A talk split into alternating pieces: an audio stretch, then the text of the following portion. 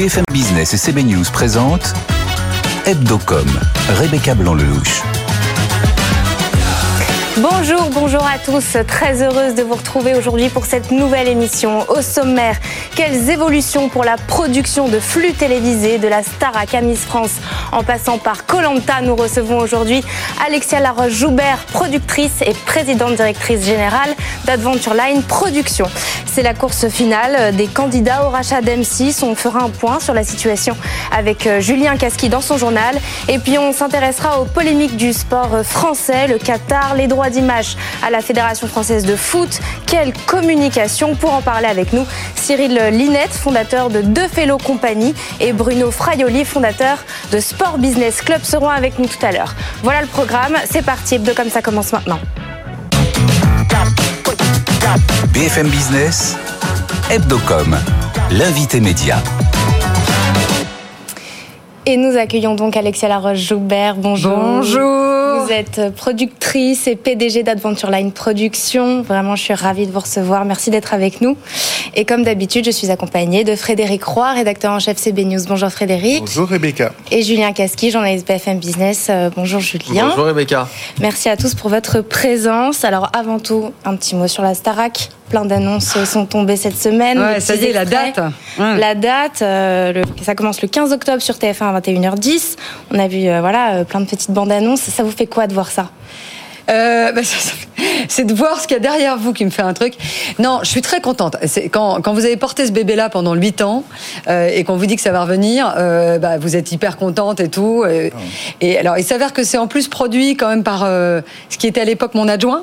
Donc, je sais que les valeurs et ce qu'on a aimé dans, dans l'aventure seront préservées. Après, se posent plein de questions. L'époque a beaucoup changé. La manière dont on, on utilise les réseaux sociaux a beaucoup changé. Les stars internationales viennent moins. Mais euh, ce qui est sûr, c'est que euh, c'était une très belle histoire et je vois pas pourquoi elle pourrait euh, ne, elle ne continuerait pas quoi. J'allais y venir 15 ans après. Qu'est-ce qui pourrait poser problème aujourd'hui qui ne posait pas problème à l'époque? Euh, alors, je, vais reprendre un peu ce que j'ai dit juste avant. Euh, D'une part, les réseaux sociaux, c'est-à-dire que euh, la création d'un artiste maintenant se fait aussi beaucoup à travers les réseaux sociaux, ce qui n'était pas du tout le cas à notre époque. Donc, je ne sais pas comment ils vont gérer ça. C'est-à-dire que est-ce qu'ils vont leur donner accès aux réseaux sociaux ou pas? Est-ce qu'ils vont les utiliser? Est-ce qu'il y aura l'effet de communauté, qui pour moi est un ressort, en tout cas que moi je développerais si je devais la reprendre? Euh, Il y a ce premier point-là, et donc il y a peut-être aussi un changement de fraîcheur. Euh, voilà, donc il faut faire attention au casting. Et puis il y a quand même, à l'époque, moi j'avais pas The Voice. Donc euh, voilà comment ils vont gérer les deux castings. Euh, Il y a cet élément de star internationale qui voyageait beaucoup à l'époque où on avait la chance de faire le la Star font Academy. encore aujourd'hui? Non, elles le font plus parce qu'il y a les réseaux sociaux. En fin de compte, elles communiquent avec leur communauté à travers les réseaux sociaux, elles balancent leurs clips à travers les réseaux sociaux. Donc elles ont moins ce besoin-là. En revanche, elles viennent pour les grands lives, etc. Après, je sais qu'ils ont un accord avec Sony, je crois. Euh, Sony étant une grande maison, je suppose que l'accord, euh, enfin, normalement, il, il doit fournir, à mon avis, des artistes. Ouais, comment vous travaillez pas que enfin là vous ne produisez pas la Starac mais euh, vous l'aviez euh, vous l'aviez dirigé mais sur un programme euh, le lien entre les réseaux sociaux aujourd'hui et un programme de télé euh, comment vous gérez comment vous gérez ça Euh, vous les réseaux sociaux ça amplifie euh, le, le programme parfois ça fait un bad buzz comment comment vous organisez par Alors c'est très compliqué. Alors euh, il y, a- il y a deux phases. Il y a la phase tournage et il y a la phase diffusion. Là en l'occurrence c'est une émission live, donc on gère les deux en même temps et donc il faut avoir une réactivité très forte. Sur Colanta, le problème est résolu. Ils n'ont pas leur téléphone. On est dans un secret absolu. C'est quasiment la base du programme. Et après on gère et on sait très bien que nous, on a eu des, des très très mauvaises choses, entre autres avec des, des attaques très fortes de candidats. On s'est euh, on s'est manifesté auprès du procureur à leur côté. Donc on a eu à affronter euh, avec eux. Alors évidemment, nous on est une personne morale. Eux c'est encore plus violent parce que ce sont des candidats. Des choses très dures. Sur euh, Miss France, euh, on fait très attention aussi parce que pour le coup, on est une émission en direct. Euh, vous le savez, on a eu un très euh, bad buzz avec euh, April euh, Benayoum qui a quand même été attaqué Oui. pour, ses, sûr, voilà, pour, ses- appartenances religieuses. Euh, là aussi, euh, on s'est manifesté. Donc c'est tout, toute la difficulté. C'est-à-dire qu'il y a des réseaux sociaux vous portent aussi parce qu'il y a un effet fan, il y a un effet soutien, il y a un effet d'attachement. super côté. Et moi, c'est vrai que je travaille beaucoup sur des programmes où l'attachement est très important. Mmh. Euh, et puis après, il y a des attaques. Alors, il y a des réseaux qui sont plus soft que d'autres. Euh, et, euh, et puis après, ce que je dis souvent quand même aux candidats, ne, ne faisons attention à donner trop de, de, lumière sur des gens malfaisants, alors mmh. qu'au final, ça ne correspond qu'à 1 ou 2 de l'intégralité des commentaires mmh, mmh, qui sont soit neutres, soit très positifs. Alors aujourd'hui, vous, c'est Miss France depuis presque deux ans. Euh, Miss France qui réunit 8 millions de téléspectateurs en moyenne. 30 ans après Alexia Laroche-Joubert, comment ça fonctionne toujours autant Et une autre question sur Miss France, avec un tel succès, pourquoi en faire qu'une par an d'émission Miss France ah, C'est marrant que vous posiez cette question parce qu'on s'est posé la même question. Euh, alors je vais essayer de répondre à la première. Pourquoi un tel succès euh, Parce que c'est un énorme show. Alors moi j'ai repris il y a deux ans. Euh, ça fait suite aussi à de multiples évolutions. Ce qu'on a cherché à faire avec le producteur artistique Frédéric Gilbert, c'est à remettre aussi une en, gros, on trouvait que c'était un peu trop Victoria's Secret. Mm. Et on voulait recréer euh, justement ce principe d'attachement dont, dont on parlait précédemment avec les jeunes femmes, qu'on les connaisse plus, qu'elles parlent davantage. Et Évidemment, elle défile. C'est toujours un, concours d'élégance et de beauté. En revanche, il y a un show au-dessus. Mhm. Euh, d'ailleurs, avec des thématiques. Euh, l'année dernière, en l'occurrence, c'était comédie musicale. Là, on a déjà la thématique de la prochaine que je ne pourrais pas vous annoncer. Dommage. Et oui, parce qu'on n'a pas encore complètement euh, validé avec TF1. voilà. Donc, il y a cet élément-là très important. Et c'est les valeurs. C'est les valeurs à la fois un peu chauvines, hein, il faut le dire, les valeurs régionales. et il y a un élément qui est, incroyable, parce que vous avez cité en effet l'audience, mais il y a surtout 76% des jeunes qui nous regardent. Et c'est le plus gros succès de la télévision française sur les jeunes. Et pourquoi? Parce que ces Miss, et on a beau quelquefois euh, les décrier, s'en moquer, etc., il s'avère qu'elles ont des carrières derrière. Et quand on voit des Iris Mittenard, des Sonia Roland, des Marine L'Orphelin, qui euh, chacune ont des métiers euh, très différents, réussissent et gagnent en autonomie, je pense que les jeunes sont très fiers voilà, de regarder. Frédéric alors, Il faut que je réponde à votre deuxième question. Oui. Pourquoi, pourquoi, pardon Pourquoi une seule? Pourquoi une seule? Pourquoi une seule? Bravo. Oui, pourquoi une seule? Pour laisser à celle euh, qu'il a eu un an quand même Ouais, euh, oui, non. C'est parce que je pense que la force de ce programme-là, c'est l'événementiel.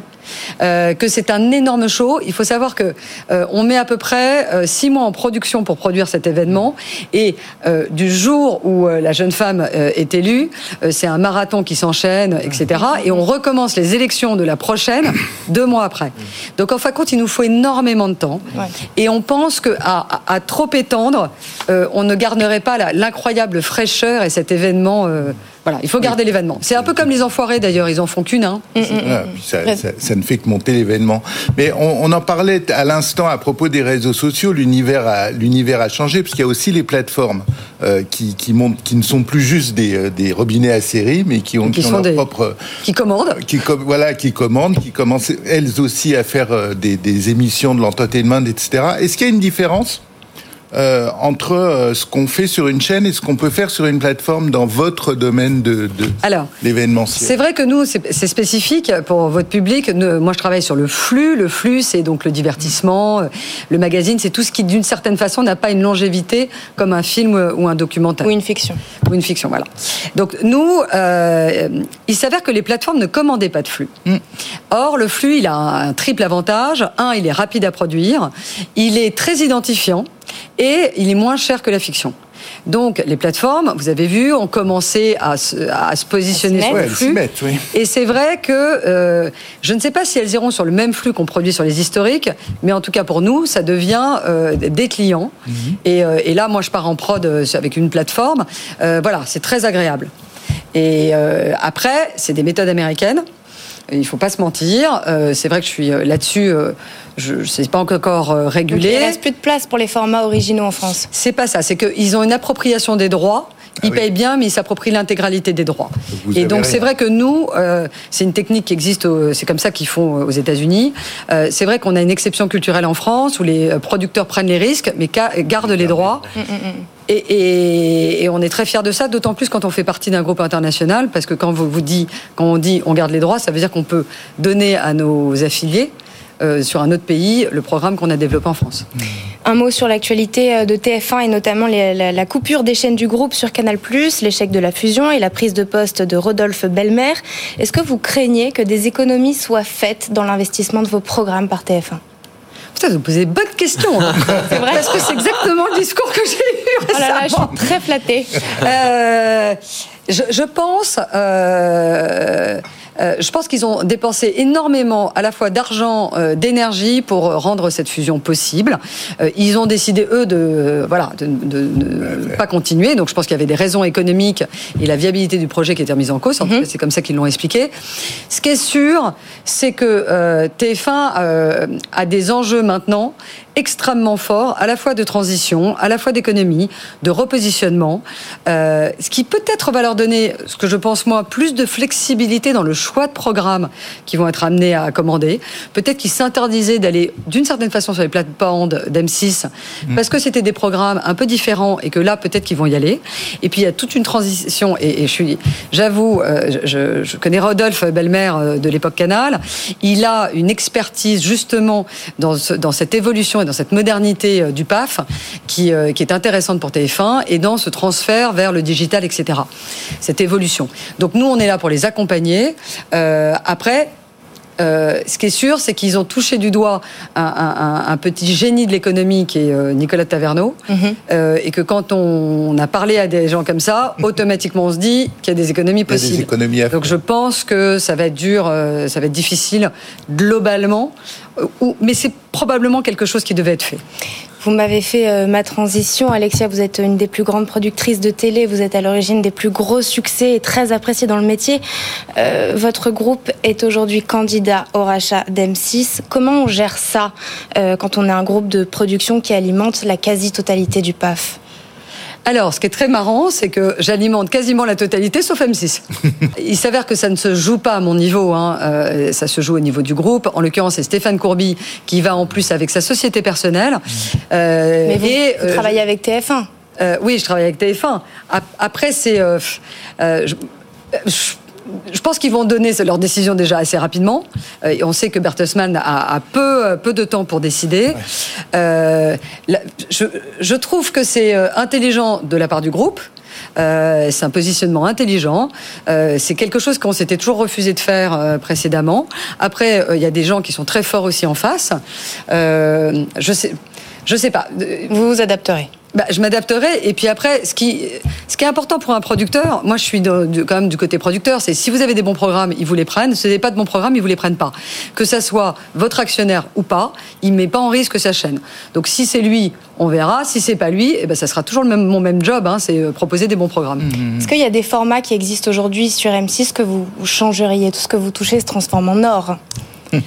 Alors, par ailleurs, ma position, si, euh, si, euh, si je devais arriver à la tête d'M6, c'est- de ne toucher à rien. Ça vous plairait? Euh, bon, pff, je sais pas, mais en tout cas, si moi je voilà.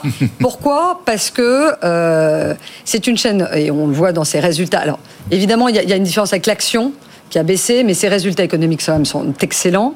Euh, ils ont une politique euh, euh, très intelligente de gestion de marque. Ils ont une diversification très forte et qui a été réussie. Et peut-être que je, peut-être que je comme je suis une fille assez courageuse, je tenterai quelques, voilà, quelques ajustements de programme pour tenter des choses. Mais ils sont quand même, c'est quand même des gens, enfin, c'est une boîte qui est très bien gérée. Frédéric dire les choses. Euh, est-ce quelles sont vos, vos ambitions pour le coup dans la fiction? Euh, parce que vous êtes la reine du flux, mais Est-ce que vous en avez? Vous en avez déjà. Est-ce que ça Euh, en l'occurrence, on, on crée une société de fiction. Donc, euh, elle est, elle est, on on est en train, on doit déposer le titre là. Donc, je ne pourrais pas vous le donner parce qu'il n'est pas encore déposé. Euh, alors, euh, moi, la fiction, je, n'ai pas d'expertise, euh, voilà, mis à part une, certaine capacité à faire du storytelling. Mais c'est bien différent de travailler, quand on écrit un scénario, que de travailler avec une matière qui a déjà été tournée et sur laquelle vous n'avez pas eu d'action. Euh, je trouve que moi, ce qui m'a toujours intéressé, et ça fait partie de ma stratégie, quand j'ai récupéré ALP, donc j'ai récupéré des programmes qui sont risqués à produire, que ce soit Colanta, Fort Boyard. On est sensible à énormément de choses. Vous l'avez vu le Covid, euh, on est quand même allé. Euh, voilà, s'il se passe un problème euh, dans, dans- à l'étranger, enfin voilà, c'est très compliqué. Donc j'ai dit, euh, je voudrais avoir un programme qui soit un programme de plateau. Moi, je suis une fille de plateau. On a récupéré Miss France, donc j'ai l'impression d'avoir mes, mes deux jambes dans deux sabots différents et c'est bien. La fiction fait partie d'un troisième sabot ça permet d'équilibrer aussi tout. Et, euh, et je pense qu'on a des choses à raconter. Et je- voilà. Maintenant, j'y vais, extrêmement humblement. Julien. Moi j'avais une question. Rapidement. Ouais, rapidement, j'avais une question sur les influenceurs. Euh, on parlait de Banijé. Euh, Il y a eu la polémique avec Magali Berda. Est-ce qu'il faut réglementer le métier d'influenceur, sachant qu'il y a beaucoup d'influenceurs qui, qui sortent de la télé-réalité Ouais. et des programmes de, de Banijé Alors moi, c'est justement un secteur où j'ai refusé d'aller euh, parce que je ne voyais absolument pas avoir ce type de relation avec les candidats euh. Euh, dans, dans nos programmes. Euh, après, moi déjà, je voudrais saluer la- la- le- franchement le courage euh, de Madame Berda. Euh, elle a été très courageuse que d'aller répondre, alors qu'elle est, elle est pas, elle est souvent exposée, mais pas la seule concernée. Après, est-ce qu'il faut réglementer? Sûrement que sur des secteurs où euh, un peu sauvages comme ça, qui ont émergé très rapidement, peut-être qu'il faut réglementer. Ça, ça appartient aux politiques de, de le décider. Euh, je sais juste, euh, pour le coup, parce que euh, la société Berda fait partie euh, du groupe, qu'il y a tout un travail d'assainissement, euh, justement de réflexion, d'encadrement, qui a été amorcé par le, le patron euh, qui, euh, Mhm. qui dirige la société, et, et je pense que intelligemment fait. Voilà. Après, il y a sûrement des dérives, et, et, euh, et c'est des dérives d'ailleurs qui ne viennent pas, et je crois qu'elle l'a assez bien, que de le, que des gamins qui font ces publicités. Ça vient aussi des produits. Euh, enfin, Oui. le problème vient aussi de, Des voilà, annonceurs. des annonceurs. Exactement. Merci beaucoup Alexia Larange Bah, merci. Joubert, d'avoir été en plateau avec Quel, nous. mara- quel speed Je suis désolée, c'est euh, Hebdocom, ça fonctionne comme ça. Merci encore d'avoir été Merci. avec nous. Vous êtes productrice et PDG d'Adventure Line Production. C'est parti pour le journal de Julien Casqui. BFM Business, Hebdocom, le JT de la com. Euh, Julien, euh, le budget de la culture euh, augmentera de 7% en 2023. Il atteindra 4,2 milliards d'euros en 2023. C'est ce qu'a annoncé la ministre de la Culture, Rima Abdul Malak, alors que le budget euh, 2023 a été présenté ce lundi en Conseil des ministres. Le budget de l'audiovisuel public va aussi être augmenté euh, avec un budget de 3,8 milliards d'euros, soit une enveloppe supplémentaire de 114 millions d'euros. Pour la première fois, et on le rappelle, l'audiovisuel public ne va pas dépendre de la redevance audiovisuelle, mais d'une partie de la TVA. Qui pour racheter M6 On vient d'en parler peut-être. Banijé, l'Arcom et l'autorité de la concurrence préviennent que le calendrier est euh, extrêmement serré. Et en tout cas, euh, ils ont euh, donné un même message, les deux patrons, un de l'autorité de la concurrence, l'autre euh, de l'ARCOM. Roch, Olivier Mestre et Benoît Curé ont été auditionnés euh, cette semaine. Si l'opération de rachat nous est notifiée avant fin octobre, euh, ne nous est pas notifiée avant fin octobre, cela va être très difficile, considère-t-il, d'autant que la vente de M6 euh, pourrait d'abord passer par la Commission européenne sur le volet euh, concurrence qui va prendre encore plus de temps. M6 doit être vendu avant début mai, date du renouvellement de la fréquence, et ce, euh, après 5 ans. Après euh, les baskets, la voiture, nouveau coup de com' de Lidl cette semaine, Julien. C'est le coup de com de la semaine. Je sais pas, Rebecca, si vous vous en souvenez, mais en avril dernier, euh, Automoto, hein, l'émission Automoto avait fait croire que Lidl allait commercialiser une voiture. C'était en fait un poisson d'avril. Eh bien, Lidl a pris au mot l'émission et euh, lance cette semaine un jeu concours pour faire gagner trois voitures, trois mini euh, aux couleurs de la marque. Pour participer, eh il faut acheter 30 euros de produits sur l'application Lidl. Lidl avait vendu aussi des baskets et des t-shirts aux couleurs de la marque qui avaient sur les réseaux sociaux suscité un vif succès. Et à l'origine de l'opération, l'agence Marcel, le studio français de podcast Nouvelles Écoutes, racheté par un groupe suédois. et plus précisément PodX Group qui souhaite investir dans les meilleurs acteurs européens euh, du euh, podcast. PodX devient actionnaire majoritaire de Nouvelles Écoutes fondée en 2016. C'est la première acquisition du groupe suédois qui a annoncé qu'il allait en faire six autres d'acquisitions avec une enveloppe de 10 à 15 millions d'euros. Grâce à cette entrée au capital, Nouvelle Écoute compte investir dans ses contenus, développer sa régie pub interne et accélérer à l'international. Merci beaucoup euh, Julien. Le Focuscom. BFM Business, Hebdocom, le Focuscom.